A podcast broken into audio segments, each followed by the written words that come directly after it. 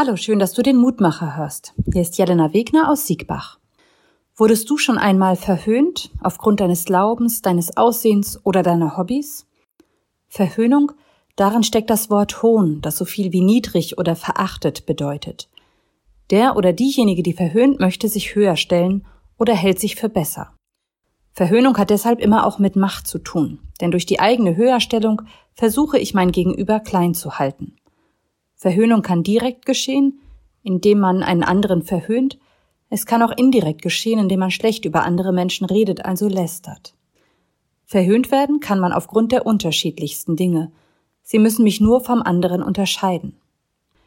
Tatsächlich bin ich noch nie wegen meines Glaubens verhöhnt worden, zumindest kann ich mich nicht daran erinnern. Aber ich kenne Verhöhnung aus einer anderen Perspektive. Ich habe es erlebt aufgrund meines Frauseins oder Mutterseins. Rabenmutter, wie willst du denn zugleich eine gute Pfarrerin und Mutter sein? Wenn einer oder eine mit Verhöhnung konfrontiert wird, hat die Bibel folgenden Rat. Bei Jesaja steht in Kapitel 51, Ihr kennt doch meine Gerechtigkeit und seid das Volk, das meine Weisung im Herzen trägt. Habt keine Angst, wenn die Leute euch verhöhnen. Lasst euch von den Beschimpfungen nicht einschüchtern.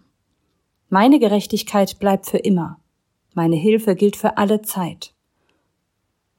Und dazu ein Vers aus dem Neuen Testament, aus dem ersten Timotheus. Kämpfe den guten Kampf des Glaubens.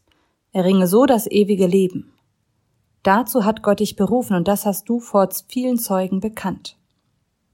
Zum guten Kampf gehören Liebe, Standhaftigkeit und Freundlichkeit. Daran will ich mich nach Möglichkeit halten, denn Verhöhnung ist immer ein Weg, der zu Verletzung führt. Vielmehr bitte ich Gott, dass er mir die nötige Kraft und den nötigen Mut schenkt, standhaft zu dem zu stehen, was mich ausmacht, sei es mein Glaube oder mein Muttersein, meine Freude am Fußballspielen oder die Liebe zu Büchern. Und dass ich andere nicht herabsetze, weil sie anders sind oder anderes mögen. Ich wünsche dir, dass dir das auch gelingt, und ich lade dich noch ein, mit mir zu beten. Gott, manchmal werde ich verletzt.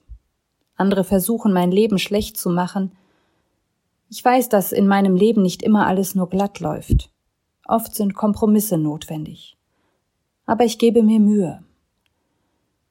Bitte hilf du mir, zu mir zu stehen, auch zu meinem Glauben und meiner Zugehörigkeit zur Kirche, besonders in diesen Zeiten. Hilf mir auch nicht mit der gleichen Boshaftigkeit zurückzuschlagen, sondern immer den Weg der Liebe einzuschlagen. Amen. Bleib behütet bis zum nächsten Mal. Deine Pfarrerin Jelena Wegner.